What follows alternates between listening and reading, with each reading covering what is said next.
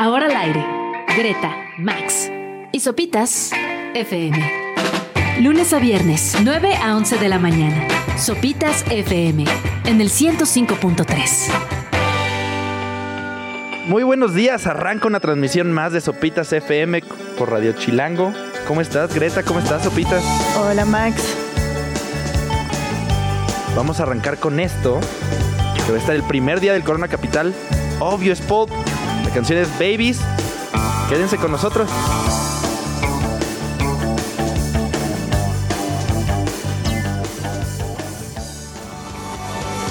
Ahí escuchamos a Paul.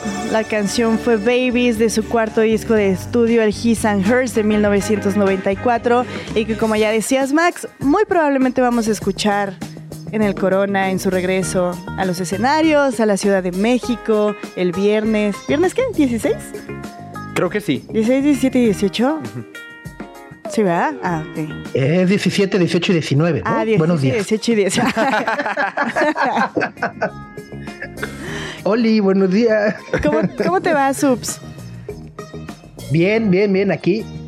Nada más preparando el Corona Capital a cinco semanas. Ah, ya son cinco. Híjole, cu- revelaron el cartel como por mayo y todavía parecía así, uh, de aquí a que suceda Exacto, sí. y ya.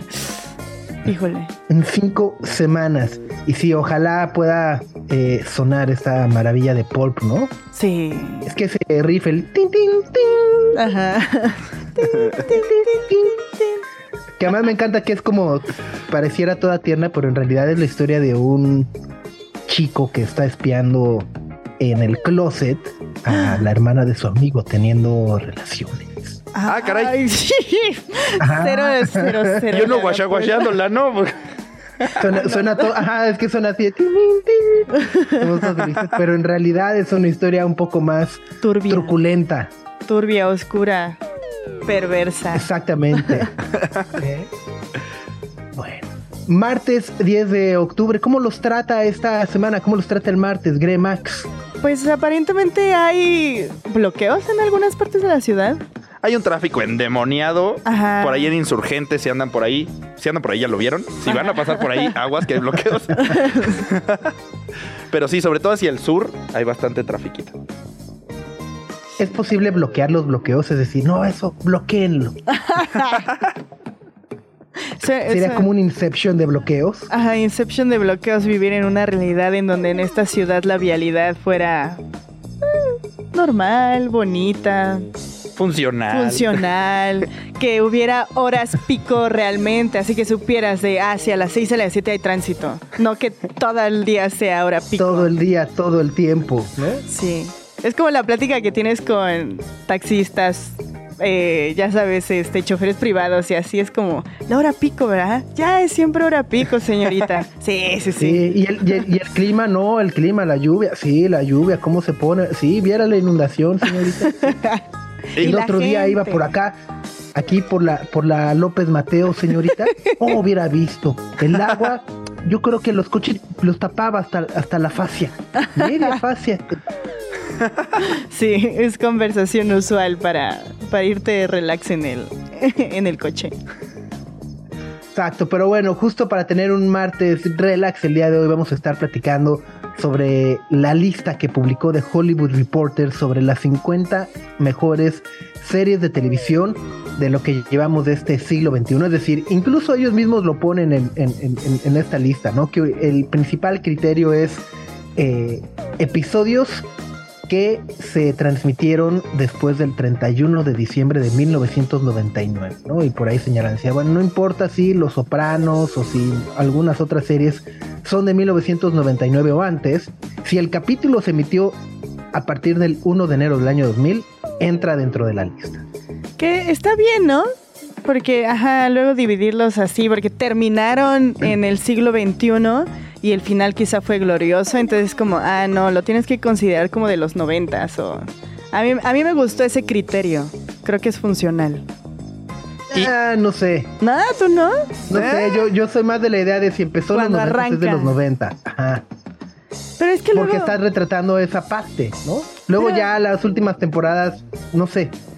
Pero luego sí va evolucionando, ¿no? Como la narrativa y todo conforme al tiempo, según yo. En algunas, como en Los Sopranos.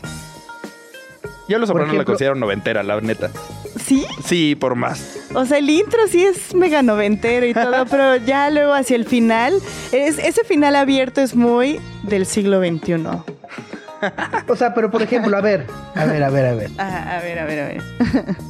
Una serie que probablemente hace siglos no ni siquiera pasaba por su cabeza. Mulder y Scully. Los secretos X. Los expedientes secretos X. Los expedientes secretos X. Noventerísima. No hay nada más noventero que eso. Duró 15 años. ¿Duró Empezó en el 15 90, años? en el 92, se acabó en el 2003. O sea, con este criterio estaría entrando a, a pesar de que 8 de los 11 años que duró fueron en los 90. Muy noventas. Ajá. Ah, No sé, no sé, no sé. Yo por eso no estoy tan de acuerdo en. ajá. O sea, según yo, si es, empezó los, es de los 90. Ok. Ahí tienes Es, un punto. es- es- es mi opinión personal. Con esa serie sí tiene Humilde. un punto. Sí, ¿no? Sí, bastante. Sí, sí, sí. Entonces, como verán, nos vamos a estar peleando bastante con las 50 mejores series que puso Hollywood Reporter. Pero bueno, de eso y más estaremos platicando esta mañana. Por supuesto, también muy atentos a lo que nos compartan a través de ex Twitter y todas las redes sociales. Eh, pues ahí, platíquenos cómo va su martes. Esperemos no estén atrapados en alguno de estos bloqueos. Embotellamiento, que es palabra de tía, ¿no? Oye, embotellamiento. Greta, Max y Sopitas en el 105.3 FM. Oye, nos surge también esa reunión de los tres subs. Eso parece, eso, eso parece. Desde hace varias semanas eh, el periódico, bueno, la sección culto del diario La Tercera de Chile eh, había filtrado la noticia de que habría una reunión de, los tres en los próximos meses. Y hace unos minutos las redes sociales de la banda simplemente han cambiado una, bueno, pues la, la foto de perfil y demás y han puesto un posteo que dice Álvaro, Titae, Ángel y Pancho citando eh, el nombre de los cuatro integrantes de los tres, una de las bandas chilenas más importantes de los 90 y probablemente de la historia del rock en español, ¿no? Eh, creo que es hace que 20 años, ¿no? Cuando En se el 2000 se separaron y luego unos años después se reunieron para dar algunos conciertos, pero faltaba uno de ellos que no me acuerdo quién era. Solo estaban literal tres, no los cuatro miembros. La cual nunca entendí, nunca entendí. Sí, que los tres sean cuatro es complicado. como las tres mellizas de la caricatura. Bueno, X. Ajá, se volvieron a reunir y luego volvieron a separarse y como que se habían mostrado, según yo, rejegos a reunirse, pero todo parece indicar que a principios de 2024 van a estar otra vez. Exacto, eso es al menos lo que, lo que filtraba el diario La Tercera de Chile y lo que parece confirmar hoy también como este posteo en redes sociales. Eh, sí, creo que es una, es una gran noticia, ¿no? O sea, ahora sí, lo- los tres al Vive Latino 2024, ¿no? Seguro, sí, sí, sí, súper Ya, sí. ya, de una, sí, tal cual, ¿no? Por ahí vale la pena echarle una escuchada a este disco que se llama Freno de Mano, que es el disco, si no me equivoco, donde plasmaron como su, su adiós, la gira del adiós, La gira de la allá en el 2000 exactamente, ¿no? Digo, bueno, por ahí varios tuvieron otros proyectos, ¿no? Álvaro Enríquez estuvo con los Petinellis, eh, Titae, eh, armaron Ángel Parra Trío, ¿no? Con, justo con Ángel Parra y Moncho Pérez y, Pancho Francisco Molina eh, hizo una banda de jazz que se llamaba Los Titulares. Así que, bueno, pues justo. Eh, y justo fue eh, Pa- Pancho Molina el que no regresó en aquella reunión que menciona, que fue como 2007 por ahí, ¿no? 2006, ajá. Fue, creo que sí fue 2006 cuando se reunieron. Con el para- háganlo usted mismo. Ujú, Sí, Órale. sí, sí. Qué gran Total, pues bueno, pues ahí está, sí, pues una, un- para, para empezarle a poner las fichitas al, al 2024, al próximo año en cuanto a conciertos y reuniones que ya queremos ver. ¿Qué otra reunión está prevista? Ninguna, ¿no? Creo que no. Al menos así, al, al bote pronto no tengo ninguna. Ah, ah, ay, nos dijeron así afuera, los Talking Heads. No va a pasar, José Antonio. No bueno, en, en Sync a lo mejor puede ser. Ah, ¿o bueno, no? en Sync. Bueno, ya sacaron una, un par de canciones. Es que se reunieron para esta película Trolls. ¿Tres? ¿Cuatro? ¿Cinco? No me acuerdo en cuál van. Peliculón. Trolls 46. Sacaron una canción y ya luego sacaron una rola nueva. Este. A ver qué tal les va. Buenísimo. Y, y probablemente haya una reversión más de Credence, ¿no? También, sí, de Credence 47. Credence, Revival, Survival, Ah, ya. Revisited, Ya, hay como ya. 14 versiones, ¿sí? Yo ya no los entiendo, no sé cuál es cual. Es más cuál. enredado que la arrolladora banda, ¿no? Que cualquier banda. Que cualquiera de esas bandas. Radio Chilango. Ya es momento de, de que se abra el debate de las mejores series del siglo ¿Ya? XXI. Ya, ¿Tan ya es temprano? momento. Sí, hay que pelearnos. ¿Tan rápido? ahorita. hay que, Sangre. Sangre, destrucción desde ahorita para ver. Yo digo que las empecemos. Ajá, que empecemos esto diciendo cuál es tu serie favorita, tu serie favorita, mi serie favorita y ver si está en la lista y ya de ahí nos vamos con el criterio de, de Hollywood Reporter. ¿Qué les parece? Hoy que está, está, está dura. ¿Tú, Max? Está complicada, pero probablemente es Game of Thrones, Ajá. las primeras temporadas, pero es la serie que más me ha gustado del siglo XX. Del siglo XXI. Eso dije. Traigo los años chuecos igual hoy. Andamos, andamos mareados. ¿Tú, Subs? Yo me iría.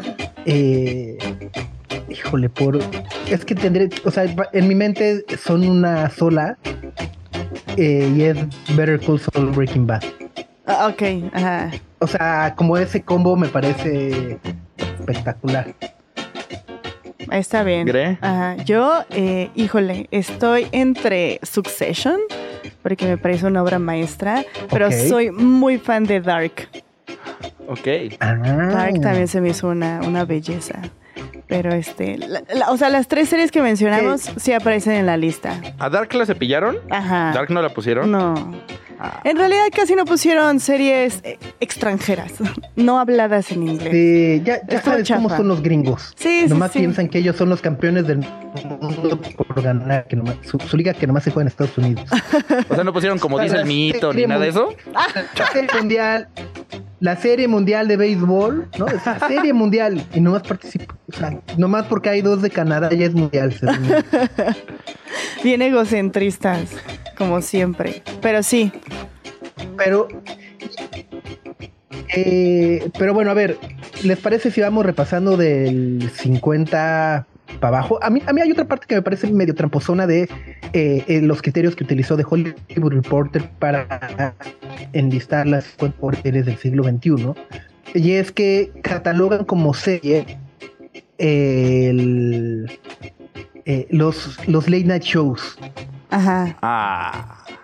O sea, por ejemplo, aparece el de Trevor Noah y es como, mm, no sé. Y también No hay sé. algunos realities por ahí.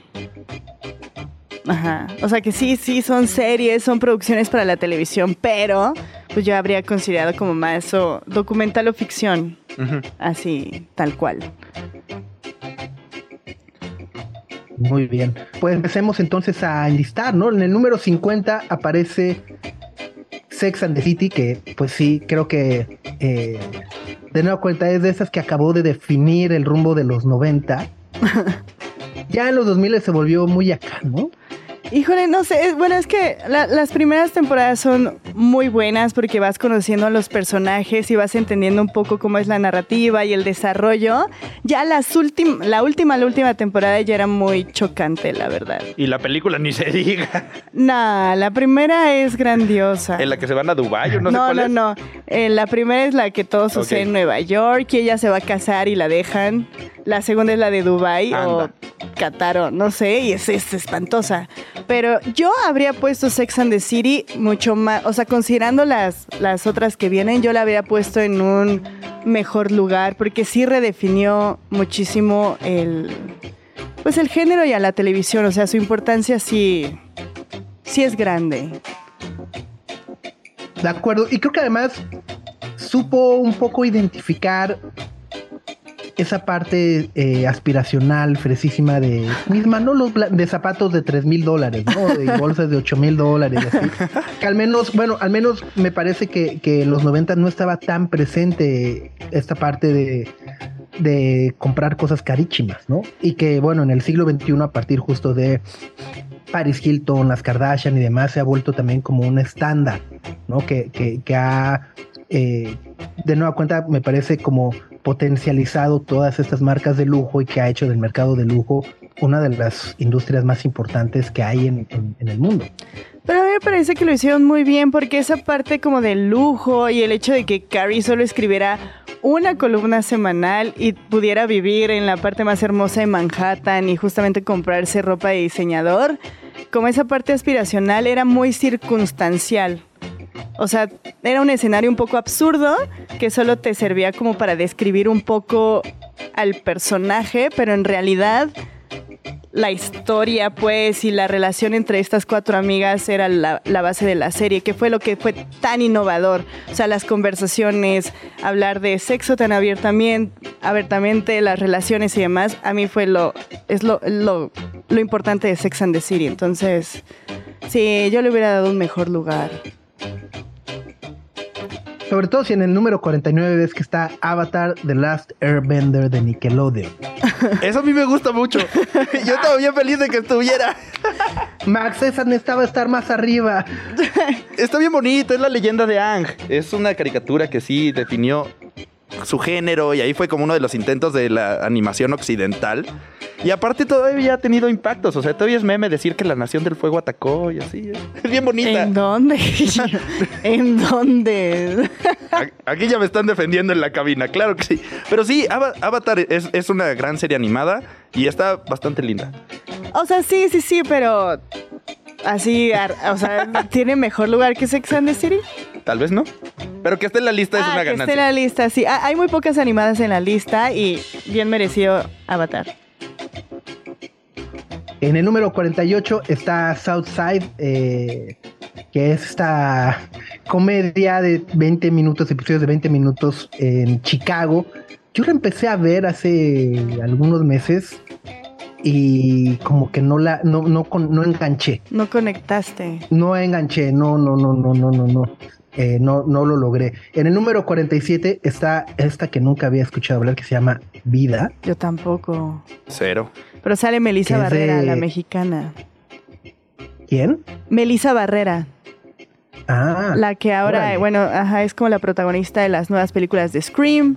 Eh, también sí, protagonizó sí. el musical de In the Heights de Lin Manuel Miranda. Es como una de las que se proyectan sí. en Hollywood, pero yo tampoco había escuchado de esta serie. ¿Tú, Max? En el 46 está The Underground Railroad, que creo que fue como estas primeras series en las cuales se empezaron a gastar millones y millones y millones de dólares para la escenografía y recrear todo el, o sea, todo el eh, tema ferrocarrilero y todo el set de esta serie se, se construyó en tamaño real. Sí. Que era una locura, ¿no? Sí, es una creación de Barry Jenkins, es una adaptación de la novela homónima. Y sí, es una serie bastante, es muy extensa, eh, es muy complicada, la historia es muy cruda, habla sobre la esclavitud y sobre este mito que existía en la, en la, en la época de que existía un ferrocarril subterráneo que ayudaba a algunos esclavos a, a, moverse a los estados donde no había esclavitud y demás.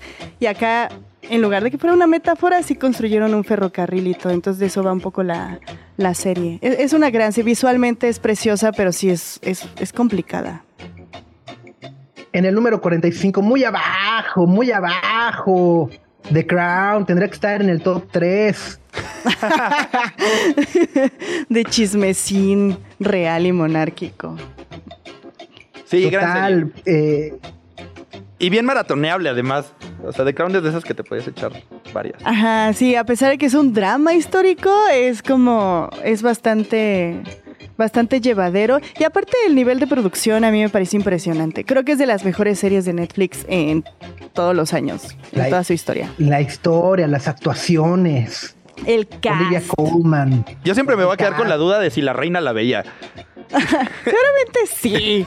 Obviamente sí. Yo me vería. Obvio sí. Ay, ese día me pasé de No fue así. Eso no fue así. bueno, el número 44, esta también maravillosa serie de HBO, un poco es un thriller, ¿no? Eh, que es The Leftovers. Eh, ¿la, la vieron? No, yo no. Nope. Ah, está buena, ¿eh? ¿Eh, sí está buena? Sí, sí, sí, sí. Sí, eh, justo, ¿qué, qué, qué pasaría con los que eh, nos quedamos en el planeta? O sea, de Ah. repente es, viene ahí como estos sucesos catastróficos y nomás sobreviven algunos. O sea, ciencia ficción. Exactamente. Ok, ok. La voy a ver. Pero está buena, está buena. Está buena. El número 43, no la he visto toda, pero he visto algunos episodios y, y siempre es muy divertido. Es Parts Unknown de Anthony Bourdain, que se transmite en CNN. Por ahí en CNN en español luego transmite algunos episodios. También desconozco eh, el horario, pero si lo pueden pescar vale mucho la pena. Y es justo es esta serie documental en la cual acompañamos a Anthony Bourdain a conocer eh, nuevos lugares, nuevas culturas y por supuesto nueva comida. Ah, es buena, es buena. En el 42, Station Eleven, híjole, no, no la acabé, ¿eh? A, a mí sí me gustó, pero me costó, o sea, me costó mucho trabajo terminarla. Como que sí está muy pausada, pero es muy bella. Es de esas series que, ay, te hacen reflexionar de la vida. ¿Es la que habla de una pandemia? Ajá, sí, justamente. Sí, sí, sí. Ah, yo no le entré. ¿No? No, pues ya tenía una encima, entonces no. Fue complicado ver otra serie igual. ¿Una qué? Una pandemia. Ah, ok. En el número 41, esta que para muchos ha sido una de las mejores series de este año, eh, maratoneable. Yo sé que tú la odiaste, Greg, se llama Beef. Sí, no sé, no, no, son de esas cosas que no entiendo de mí misma, pero no, no pude con la serie, me desesperó mucho, se me hizo muy básica la premisa, o sea, nada innovadora, ni el desarrollo, ni los personajes, pero fue un éxito y la gente la amó, ¿tú lo viste? No. ¿No? ¿Tú sí, Subs? Yo, yo, yo me la aventé en un, en un avión, en un vuelo. Este, Ah, bueno, era un vuelo largo. Sí, sí, sí, sí, sí, sí, sí, sí, de esos de 12 horas. Y que, era, y que eran de día y no me quería dormir. Dije, no, pues échale. Next, next, next. Y, y creo que te, o sea, justo, creo que te picas mucho por el, por el chisme, ¿no? Por el, "Eh, ándale, maldito, condenado, ¿no? Y ahora sí ya se enchiló, le va a regresar, tómala, ¿no? Es, es como de esa versión telenovelesca y entiendo a lo mejor por qué, eh, o, o bueno, al menos quiero entender cuando dices que es una premisa un tanto básica, pero, pero pues sí, te pica. Sí, es, es que es co- como muy acelerada, es como una locomotora y todo el tiempo está sucediendo algo y está muy acelerada y es una dinámica muy rápida entre los dos personajes principales, pero no sé, no... A ver, todo, todo empieza con una, con un incidente de, con un cerrón, ¿no? Ajá, en un ama- a, lo mejor, a lo mejor no sé si, si- si tiene que ver justo con, o sea, que todos a lo mejor los que manejamos en algún momento se nos han cerrado y dices, hijo de su, ya, ¡ah! Entonces, ah, te ves ahí y dices, claro, ¿no? O sea, digo, en México, en México se soluciona más fácil, no necesitamos 10 episodios, hemos visto videos de los que se bajan ahí en la esquina trompadas, ¿no? Y luego nomás andan haciendo ahí el ridículo, ¿qué, qué, qué? Pero bueno, eh, eh, arranca justo, ¿no? Con una, con un encerrón y un pleito de tránsito y a partir de ahí, justo también va esta parte de los ricos y los pobres. Y, Ajá, ira acumulada. Y tanto el pobre como el rico tienen esa ira, entonces convergen porque cada uno tiene distintos... pra- Ah, no. son, somos iguales Somos en el iguales. a fe- Ajá, sí, sí, sí. ¿Cómo? No, no me convenció. Pues un poco sí, ricos y pobres en el fondo nos enchilamos cuando se cierran. Todo el mundo se enoja. Bueno, en el número en el número 40 está Insecure de HBO, que también ha sido una de las series más premiadas con X-Ray los últimos años. Eh, ¿La han entrado?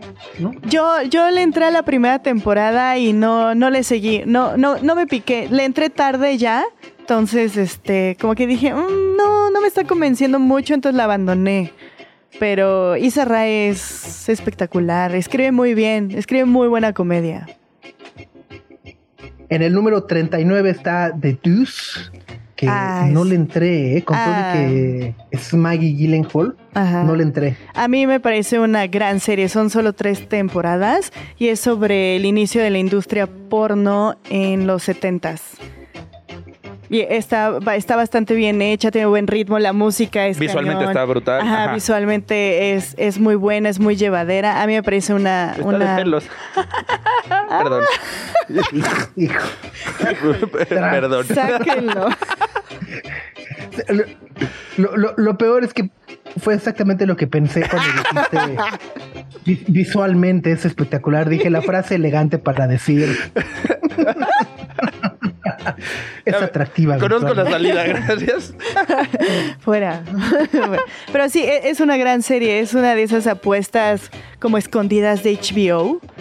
Que al final, al final de su temporada ya estaba el tema de este. Ay, ¿cómo se llama? El protagonista, ya se me olvidó. Pero James que- Franco. James Franco. Fue cuando lo acusaron de eh, violencia sexual y de abuso de poder y demás. Entonces, como que nubló un poco eh, la serie. Ya. Híjole, en el 38 nunca la vi, pero sé que es de esas que a miles y millones les encanta. Band of Brothers. Pues sí, está. Sí, está chida, pero lo, lo que- aquí sí me pasó lo que decían de los años. Yo pensaba que era noventera, pero ya estoy viendo que salió en el 2001. Ajá. O sea, sí me extrañó eso. Sí. Pero sí está buena. Es una producción de Steven Spielberg, es un drama de guerra, es la Segunda Guerra Mundial, obviamente. Entonces, ajá, es como lo que nos gusta a todos. Yo, no, yo nunca la entré porque me pareció como una especie de spin-off de Saving Private Ryan. No, Steven Spielberg salió en el 98-99. Lo siguiente que vuelve a hacer es una serie de igual. Yeah, yeah. Ah, No le entré. No le entré, no le entré, no le entré. Greta, Max y Sopitas en el 105.3 FM. Y nosotros seguimos agarrándonos a cates por las mejores 50 series según la lista del Hollywood Reporter. bien violentos que nos hemos puesto. ¿En cuál nos quedamos? En la 36. 36, exacto. Que ¿Qué es The Shield, ¿no? Ajá. Icónica serie de policías. A mí nunca me gustó. Pues, es es que es interesante porque no es la clásica película, no, bueno, la clásica serie de policías, sino que de alguna u otra manera es esta división de la policía de Los Ángeles que se llamaba Rampart, eh, que se vio involucrada en un chorro de casos de corrupción, este, tiroteos, eh, etcétera, etcétera, etcétera, ¿no? Pero para eso tienes The Wire, ¿no? Que también. eh, pues. ¿No? Pues es que es que no es en Los Ángeles, de es en Baltimore. ¿no? En Baltimore. Ajá. pero si vas a hablar de policías corruptos y así, The Wire. Eh, que pasan en todos lados, Greg. En el número 35 está Chernobyl. Ah, sí, gran también. serie. Gran Sí. serie, sí. Sí, sí, sí. Espectacular. Número 34, Jane the Virgin. Ahí Max sí la vio. Una de. ¡Ah, curiosa! Está interesante. lleva, lleva todas las historias de las novelas al máximo. ¿Pero la pondrías en el 34? Ni de chiste. Ahí está. Sí, no, no, no. En el número 33 creo que es una de las series que mejor podría definir lo que es Netflix, que es Orange is the New Black. Y me refiero, bueno, lo que es o lo que ha pasado con Netflix, ¿no? Que es, arrancó siendo una serie eh, original, interesantísima, divertida, etcétera, etcétera, pero que al final acabó con temporada ya de... Sí, ya como las, que se acabó de... las forzando tres- todo. Sí, sí, sí, las primeras tres temporadas fueron bastante buenas. Ya después fue decayendo mucho. Sí, pero justo, ¿no? En cuanto a diversidad, eh, eh, etcétera, etcétera, me parece que fue una de las series que, que rompieron en su momento, que fueron muy innovadoras, pero que ya al final, por andarle neceando, ¿no? Por el... Un poco casa de papel. Ajá. Sí, sí, sí, sí, sí, ¿No? sí. Con, Pues totalmente, sí. Bueno, en el número 32, maravillosa VIP. Yo nunca la he visto, he visto partes, pero nunca la he visto completa. Es maravillosa. Julia Louis Dreyfus eh, como vicepresidente de los Estados Unidos. Ya con eso ahí te ríes. Ajá, ajá. O sea, ah, digamos que podría ser un, un anticipo a lo que. O sea, Mariana y Samuel, ¿no? Bueno, sin Samuel, pero Mariana. Algo así. En el número 31, genial Fleabag. Ah, Esa debía de estar en el top 10. En el top 10, de acuerdo, sí, muy abajo. Sí, demasiado. Es súper innovadora, súper divertida, súper triste. Grandes actuaciones, grandes personajes. En el 31 me siento ofendida. De acuerdo, hasta el Hot Priest debe sentirse Uf. ofendido. Personajazo. Uf, gran personaje. Órale, pero hablando de decir que, que, que, que yo pensaría que deberían estar más arriba, Game of Thrones en, el 30. Sí, se, se pasaron de lanza. Es que también terminó bien mal. Pero es que no importa si terminó mal, es como una relación. Si toda tu Ay, relación fue bella ay, ay, y el- Híjole. Y el final fue horrible. ¿Con qué te vas a quedar? ¿Con el final o con los bellos momentos de los años que le diste a la relación? Si te quedas con el final, perdiste Con el final para no tropezar con la misma piedra. no, no, no, no, no, no, no. No, no, no, porque luego trajeron House of the Dragon. Of the Dragon, gran serie. Y mira que Game of Thrones era tropezar con la misma piedra. La última temporada no se veía nada, todo era negro. No iluminaron nada en esa última temporada. Es creo que mi única queja. Pero entonces el 30 se me hace razonable para Game of No, no, ¿Más no arriba? coincido. Ah, está muy abajo. estar Sí, es de. el o sea, de- guion, Ajá. el 30. guion, niveles de producción, el elenco, el desarrollo, el impacto que tuvo, no es para el 30, aunque la última temporada sea dudosa. No sé. Número 29, a mí me parece una comedia maravillosa, Broad City. eh, que es la vida de dos estudiantes neoyorquinas, ¿no? Eh, es una comedia muy divertida, muy divertida con Evie Jacobson eh, y Lana Glazer, que además acabaron siendo mejores amigas Órale. eh, en, la vida, en la vida real. A mí, a mí me, me gustó muchísimo. Yo no la vi. Road City. En el número 28, una que si no han visto de verdad, no pierdan más su tiempo y háganlo. How to John Wilson de HBO. ¿Qué es un genio. ¿Qué es? Yo no lo he visto. Ajá, ¿qué es? Ah, es como eh, documental, Ajá. reflexiones documentales, responde preguntas a lo mejor eh, estúpidas, pero que todos nos hemos hecho en algún momento en la vida, pero eh, ilustradas de una manera magistral. O sea, creo que el editor de esa serie se merece todos los premios posibles porque ilustra las palabras de una manera espectacular. No sé, y, y- y es uno de los grandes misterios que tengo es si tienen una gran librería de, de escenas, de imágenes, de video, o si en realidad ellos han ido levantando todo ese Todo ese material y lo han material. ido archivando, porque literal hasta de un pájaro cagando, ¿no? Ajá. Hablan, se ilustra con un pájaro. Sí, o sea, ¿en qué momento, no? O Sí, sea, sí, sí. Ok. Eh, y bueno, la, la tercera temporada se acaba de estrenar hace unas cuantas semanas y es maravillosa. Entonces, si tienen tiempo, son capítulos también de 28 o 30 minutos. Ok. Yo la recomiendo ampliamente. Ahí está. En el 27. Parks and Recreation. Yo, yo nunca le entré, la neta. Yo sí. Y botanera, está muy Ajá. divertida y sí está chida. Ok. Es divertidísima. Sí, sí, sí.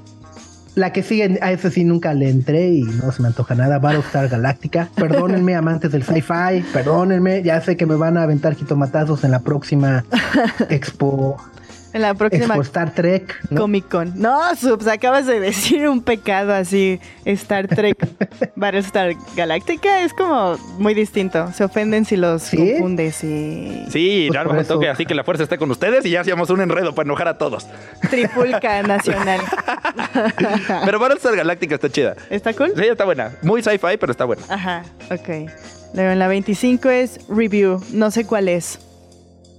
Tampoco le entré. Nada, ni sabía que existía. No, ni yo. ¿Tú tampoco, Max? No, No, ok. Luego en el 24, que yo también lo hubiera puesto en un lugar más, más mejor. I May Destroy You. buenísima. La miniserie esta de HBO. Ajá, sí, sí, sí, de Micaela Cohen. Gran serie, gran impacto, gran desarrollo. En el 24, mm, quizá lo hubiera puesto abajo del 15. Ajá. De acuerdo, de Sí, acuerdo, ¿no? de acuerdo. Luego está Survivor. Ah, No sé, pues es un reality. O sea, lleva ya 23 años. aire. 44 temporadas Ajá, es como la ley y el orden. De Sur- 44 temporadas de Survivor. Bueno, Ajá. y nos dio el hexatlón o eso, ¿no?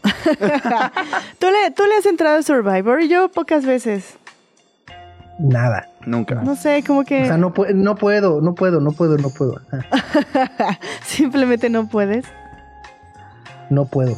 No, no, no lo tolero. Luego en el 22, Better Things, que tampoco sé cuál es. Buenísima. Ah, es buenísima. Buenísima, sí. Eh, de FX. eh, es con Pamela Adlon. eh, y en algún momento estuvo. No, no recuerdo bien si coescrita, pero al menos sí coproducida por Louis C.K. antes de. Antes de la cancelación. Ok. Eh, y justo es, es eh, una comedia sobre una madre divorciada con tres hijas que están entrando en la adolescencia. Bueno, una es niña, la otra es está en la preadolescencia y la otra es adolescente 100%.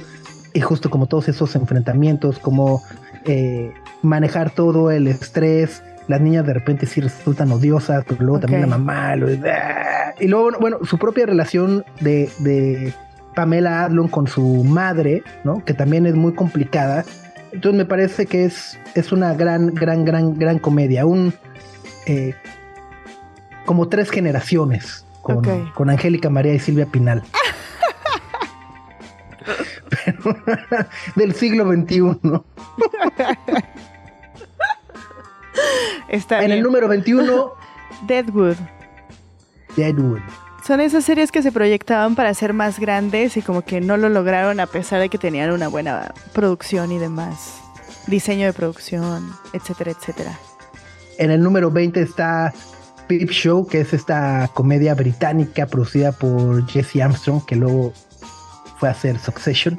Ajá. Eh, y es un exitazo en el, en el, en el- en el Reino Unido. Eh, yo he tratado de pescar un par de episodios, pero no he conectado. Ok. No, yo O sea, también. como, ah, ok, bueno, me- me- ¿no? Luego en el 19. Y bueno, 19, ¿y vamos con Rolita? va. Va, En el 19 está Rectify, que tampoco la he visto. tampoco. Nada, Nada, nada. nada, nada, nada. Híjole, entonces No, es no. de las recomendaciones, pues. Radio Chilango. Y ya llegamos a la lista. Pues a la parte buena, ¿no? Al top 20. Al top 20 y al que más corajes vamos a hacer. A ver, nos quedamos en el 18. 19. Ok, El ¿cuál es? Friday Night Lights, que tampoco sé cuál es. Ah, yo sí la vi, es bien Sí. buena. Ah, es que es de la primera década de los 2000, ¿no? 2005, 2010, por ahí. 2006, de 2006 a 2011, ¿qué va? De, sigue la pasión por el fútbol americano en las prepas de Texas. no, no es cierto. Pero está bueno, ajá, es como impacta a la comunidad. Ya está buena, está buena. Y Ah, tiene ahí un estilo curiosón como de cámara, como de documental. ¿no? Ok, ok. Ajá. Ya. Telenovelesca también, ¿no? Sí, sí, también le echan ahí el feeling. O sea, un, un, Do- un Dawson's Creek, pero con americano. Híjole. no sé si me la vendiste mejor, Subs, pero. ¿Te gustaba Dawson's Creek, cree? No, no, no te Pues, tocó tanto, ¿no? No, eh, estaba muy chica cuando. eh, Era cuando estaba Beverly Hills 90210, Dawson's Creek y todo. Y sabía que existían, pero no las veía. Tú tampoco, ¿no? No, no, era, no, no eran para chicas de tu edad. Sí, no, era yo muy niña para ver besos. Yo estaba viendo Avatar, Ah. entonces tampoco me vean. Po, Po Patrol en aquella época. Las chicas superpoderosas. de- sí.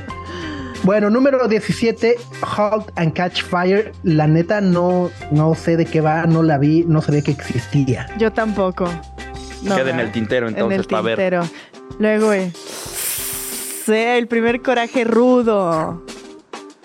En el 16, Breaking Bad. Nah, es una, es una Ok. mentada eso. Según yo era del top 10. Ah, sí, era del top 5. O sea, ¿a quién se le ocurre poner Breaking Bad en el 16? Porque aparte se van a sorprender de que Better Call Saul está antes. ¿Cómo por? El que ocurrió antes. Ay, sí. Ah, sí. no, no, no. No, no, no. Sin Breaking Bad no existiría Better Call Saul, entonces hay que darle prioridad a Breaking Bad. Pero ponerle en el 16. A mí sí me parece ofensivo. Sí, se la volaron. Se la volaron, ¿no? Se la volaron, se la volaron. Pero bueno, a ver, vamos a ver. Eso quiere decir que en el, en el top 15 hay mucho mejores. En teoría. Ajá. ¿Será cierto? A ver, en el 15, Atlanta. Atlanta. Sí, ¿Es mejor que Breaking Bad? Diferente, Di- diferente. ah, la, que son- la- la ulti- la última, la última temporada ya le se, se ve- se viajan muchísimo, ¿no? ¿En, en cuál? ¿De cuál? En la que se estrenó hace un año, no, no recuerdo si fue la 3 o la 4. Ajá. La cuatro, es, ¿no? Es la cuarta. Ajá. Ajá, sí, ya está, que se van a Holanda y en Ámsterdam y demás, ya es, se pone muy conceptual. Al menos para mi gusto. Sí, sí, ¿no? sí. Pero Brian Tyree Hill Gran. eh, me parece maravilloso. Sí, sí, sí, sí. sí.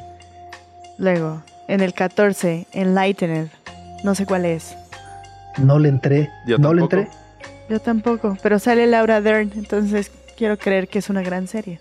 Puede. Mejor sí. que Breaking Bad, según O sea, Hollywood Reporter. Creo que vale la pena echar, o sea, que es que justo creo que además lo maravilloso de estas listas es más allá del coraje que hacemos, es apuntar todas esas joyas que no conocíamos, o que, bueno, seres que no conocíamos y que pueden resultar en joyas ocultas, ¿no? Claro, sí, sí, sí, que pueden cambiar tu perspectiva de, de la televisión. Aparte estoy viendo que esta serie la escribió Mike White, que es el creador de The White Lotus, que ha sido un fenómeno en los últimos años, entonces suena bien. Así es. En el número 13, 30 for 30, es esta serie documental de ESPN. Me parece tramposísimo que la incluyan como una serie porque además son decenas de títulos de diferentes temáticas. Hay unos muy buenos, hay otros pesadísimos, Exacto. horribles. ¿No? Entonces, como catalogar todos y decir, ah, en el 9 me parece tramposón. Ok, Hay unos geniales, otros que. o sea, es que no. Ajá. Ok. Pero bueno, hay, si, si hay, si, si les da curiosidad y quieren ver uno para darse un tinte de qué van, porque además me parece una idea brillante por parte de Bill Simmons. Bill Simmons es el creador de The Ringer, ¿no? Eh, que mucho antes empezó escribiendo, tenía una maravillosa sección en ESPN en Estados Unidos que era de Sports Guy. Y él además empezó siendo literal de Sports Guy. Él trabajaba en un bar, eh, servía tragos, ¿no? Y entonces tenía- él, él- él contaba que, que le gustaban los deportes, pero además que se volvió experto para tener de qué charlar con los clientes del, del bar. ¿no? Ajá. Y luego a partir de eso empezó a escribir eh, este blog en ESPN, después fue guionista para shows como el de Jimmy Kimmel, después fue el que le acercó a ESPN esta idea de realizar series documentales que abordaran no solamente el deporte, sino que hicieran esta, inser- esta intersección, creo que uno de los 17 de junio de 1994, eh, y es en el que eh, narra todo lo que ocurrió ese día, que fue cuando fue la persecución de O.J. Simpson. Mm. Eh, se inaugura el, el Mundial de Fútbol de Estados Unidos 94. Hay por ahí algo más que ocurre en el golf. Entonces es, eh, a mí me parece un gran episodio y bueno, justo creo que lo pondría en la insignia de lo que va a hacer y for 30 de ESPN. Ok. Ah, para la lista. Ay, Para la número 12, neta, The Americans. neta, Pues eh, es de esas series que siempre estuvieron nominadas Ah. en los semis, pero nunca. ¿Ya sabes? pero no mejor que Breaking Bad. Ah, no, pero Eh, ninguna o sea, de las que has mencionado, Subs. Nah. Este sí me hizo tirar la toalla. Luego en el 11 está The Daily Show. Ah, eso tampoco me gusta. Un talk show. Ajá. No sé. ¿Es talk show o es noticiario? Ah, es talk show, ¿verdad? Ajá, es que. Es ¿Cómo el se llama el Stewart. señor? Ah, Jon Stewart. Sí, sí, sí. Ah, Ah, no sé. Luego ya vamos a entrar en el top 10. Y en el 10 está Bojack Horseman. Ah, acá, acá hubo aplausos. Hubo aplausos por acá. Eh, no sé si en el 10, pero ni. Digo, solo pusieron dos series animadas en los 50. Bojack Horseman, yo la veo bien hasta adelante, pues. Pero no antes que Breaking Bad. Híjole, luego en el 9 está esta otra serie de Judd Apatow, Freaks and Geeks, Que además nada más duró una temporada. Ajá, fue una temporada. Fue como cuando debutó James Franco, ¿no? Impulsó la carrera de un montón de gente, ¿no? Y sí, Sí, sí, sí. Seth Rogen. Linda Cardinelli. Ah, pues ahí está. Ajá. Pero bueno, yo, yo no le entré. Yo tampoco. Este, solo sé que existe, pero nunca le entré. Creo que está en Paramount Plus. Ok. ok, Creo. ok, Ajá. Luego, en el 8, que honestamente yo no la hubiera puesto en el 8, ni siquiera la hubiera metido en la lista. De Girls. acuerdo. Por dos. Sí, ¿no? De Lina Dunham. O sea, Dunham, sí. buen guion, es una buena historia, es muy girly, este, ajá, pero... O sea, no existiría... Un unicornio. Ajá. No existiría Girls si no fuera por Sex and the City. Y Sex and the City está en el 50 y este está en el 8. Antes que Breaking Bad. No sé Que qué la lista pasó. le hizo un Centennial. Ay, no. En el número 7, Better Call Saul. Híjole. Sí, de acuerdo, de acuerdo. No, yo no. Tú, Max. O sea, sí está muy buena, pero no sé si antes, si mejor que Breaking Bad. Ahí está el enredo. Ajá. Sí, no. Ah, a mí me, a mí, eh, o sea, yo sí creo que está bien que esté antes de Breaking Bad por la complejidad que es poder hilar las dos historias. Eh, y bueno, la historia además de, de Saul Goodman, cómo nace el personaje, me parece brillante. Ok. ¿Qué es lo que le lleva a convertirse en ese personaje, ¿no? En la vida. Sí, sí, sí. El hermano, este, la aspiración de ser de verdad un abogado, pero que siempre es peluceado, etcétera, etcétera. No lo sé. No lo- o sea, no, me pareció una gran serie magistral, pero no más que Breaking Bad. O sea, el desarrollo de Breaking Bad es. uf. Ajá. Sí, sí, sí. Entonces. pero bueno. En el número 6, Reservation Dogs. ah, ¿qué Está es? buena, pero no sé si para el 6. Ajá, yo tampoco la hubiera puesto en el 6, sí lo hubiera considerado en la lista. Es de Taika Waititi, es sobre eh, adolescentes de una comunidad nativa. O sea, está buena, está muy divertida y todo, pero en el 6, ajá, yo no lo hubiera considerado así tan, tan en el top 10.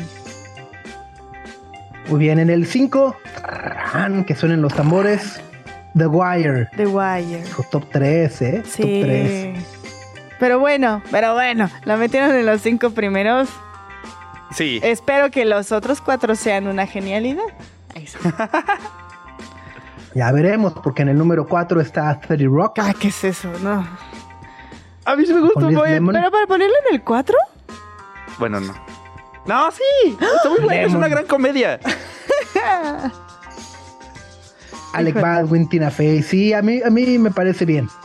Ok, Sí, el personaje de Liz Lemon queda para siempre. no sé. Ya voy a dudar de todo lo que me digan. En el número 3, Succession. Succession. Sí, es- está bien en el lugar 3. Órale. En el número 2, yo pensé que iba a ser la número 1. Número 2, The Sopranos. Ajá. ¿Y cuál es el número 1? Ay, nadie El lo quiere uno. decir. Nos va a salir como Miss Es- Universo. Nos vamos a equivocar aquí por, por echarle Mad emoción. Men. es Mad Men. Que a mí no me parece que mal que esté en el primer lugar, pero yo habría puesto a Los Sopranos primero. ¿Ustedes? ¿Tú, Max? Yo también, a mí Mad Men me perdió como en la segunda, tercera temporada. Dije, pesada, híjole, ¿no? ya hasta aquí llegué. Sí, nos están haciendo caras aquí, pero este... no, pero Mad Men es una gran serie, John Hamm es un maestro. Pero, eh, y sé cuál es la importancia de Mad Men y todo, pero los sopranos sí han sido como más universales. No sé cómo decirlo. Pero bueno, ese es el listado. Ahí están las 50 mejores series del siglo XXI según Hollywood Reporter. El top 10 es Bojack Horseman, el 9 Freaks and Geeks, el 8 es Girls de HBO, el 7 es Better Call Saul, el 6 Reservation Dogs, El 5 es The Wire. El 4 es 30 Rock. El 3 Succession. En segundo lugar The Sopranos y el primero Mad Men. Así que eh, pues ya tienen una larga lista de series para ver, para volver a ver si es que no les convencieron las que no conocían y demás. Y pues ahí díganos en redes cuál es su top 3 de series, a ver si coinciden con The Hollywood Reporter. Greta, Max y Sopitas en el 105.3 FM. Bueno, en este martes 10 de octubre, que además es, o sea, si les gusta, si les gustan los números, es de esos días mágicos, ¿no? 10 del 10. Que todos tengan un día de 10. Eh, ah, no me convence. No, no tenemos una fan de la numerología por aquí, no, no, no, no, pegó. no, no, no. No, soy, soy muy Por- fan del 11-11. De a esa hora pido un deseo. Lo pido, aunque nunca se cumplen. Pero Luego mi celular está en 23, 23, entonces ya el 11, 11 de la noche perdió gracia. Pero Ya se pasó, sí. Pero el 10 del 10, ¿no? pues no, no tiene chiste, ¿no? O sea, el 10 del 10. No sé. eh, como el 9 del 9. El 11 del 11. No sé. Debe de ser más. No, no hay un 24 del 24. güey. No. Pero va a ser Ni un como. 46 del 46. No. Yo intentando encontrarle algo místico a esos números y no puedo. Nada, nada, nada. Nada, nada. Bueno, el, el- el día de ayer eh, es muy, es muy eh, curioso este estudio que se dio a conocer el día de ayer en Irlanda, eh, donde un equipo de científicos se dio a la tarea, bueno, neurocientíficos, voy a aclarar, Ajá. se dio a la tarea de estudiar la manera en la que funciona el cerebro de los porteros de, de fútbol. ok. Ajá, eh, Memo Ochoa, Jorge Campos, Emi Martínez, eh, Gianluigi Buffon, o probablemente el ser portero, creo que es una de esas, es uno de esos trabajos que puede ser muy subvaluado, ¿no? Que sea, pues, pues, es portero, pero en realidad cuando ves la complejidad que se exige a los porteros hoy en día, que no solamente deben de ser buenos atajando, sino que además deben de ser muy buenos con los pies y poner buenos pases y jugar arriba y ordenar la defensa y parar penales y demás. Dices, cámara. Entonces, bueno, lo que se dio eh, a la tarea justo este equipo de neurocientíficos en Irlanda fue a estudiar las eh, sensaciones cerebrales de los porteros. Y básicamente son como Spider-Man. Ok. como, como, como Spidey, ¿no? Eh, justo se, se dan cuenta de que los porteros tienen una mejor eh, estimulación cerebral de eh, lo que va a ocurrir. O sea, como que son un poco más veloces para predecir qué es lo que viene. Entonces, eso les hace justo poder tener una buena anticipación de repente para las jugadas y demás. Y a- obviamente a tomar decisiones muchísimo más rápido que cualquier otra persona. Órale. Todos excepto el portero de mi Necaxa. Ese, ese no es re malo para cortar los centros. No, pero son impresionantes. Además, los porteros bueno, han, han estado. O sea, son, son posiciones malagradecidas, ¿no? Porque siempre que la riegan, pues todo el mundo se fija en ellos. Cuando lo hacen bien, nadie los pela. Es que no hay gloria en ser portero. O sea, si, si para un penal o si para un tiro a gol, es como, eso es lo que tienes que hacer, ese es tu trabajo. Pero si les meten goles por tu culpa, perdimos. Está feo ser portero. Pero, entonces su actividad cerebral está mucho más avanzada. pues, o sea, no es que sino que justo se van entrenando y eso lleva a desarrollar unas habilidades sensoriales más rápidas, sensibilidad desarrollada para saber qué es lo que puede ocurrir. Suena bien. Suena bien. Suena como un talento que me gustaría tener. Anticipar rupturas, anticipar despidos. No, no es cierto. De perdí el clima para ponerte chamarra, porque luego hay días que. Como es eh, sentido arácnido. Radio Chilango. Y bueno, hay una noticia como curiosa y son los nuevos deportes que todo el mundo está esperando para las próximas Olimpiadas. O sea, bueno, los lo- Juegos Olímpicos, perdón. Los deportes que quieren incluir en los próximos Juegos Olímpicos. Exacto. En, en Tokio 2020 tuvimos ahí la, la... La verdad fue, estuvo increíble porque agregaron nuevos deportes en las Olimpiadas que pasaron. ¿Cuáles? Agregaron skateboard, Ajá. agregaron surf, Oh. y agregaron escalada deportiva. Ok. Estuvieron divertidísimos esos deportes en Tokio 2020 y ahorita en París 2024 van a agregar uno que nadie se espera, que es breakdancing.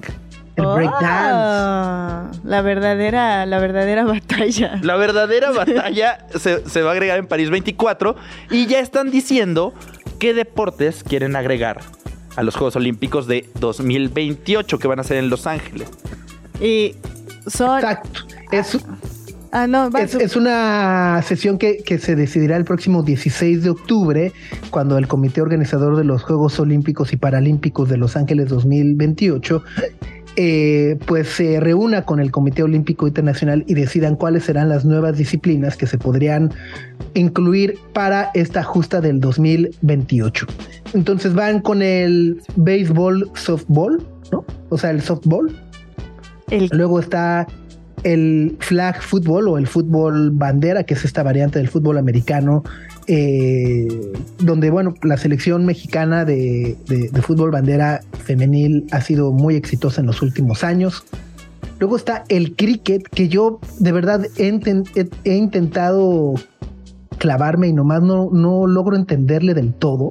Tendrán que hacer algo para hacerlo mucho más atractivo, porque el cricket es, es divertido, se parece al béisbol en, en muchos aspectos, muchas reglas, pero los juegos pueden durar de que 48 horas.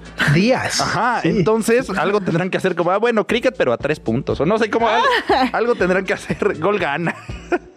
Luego está el lacrosse Ok, muy gringo. y el squash, Ah, el squash está bueno. para todos los tíos.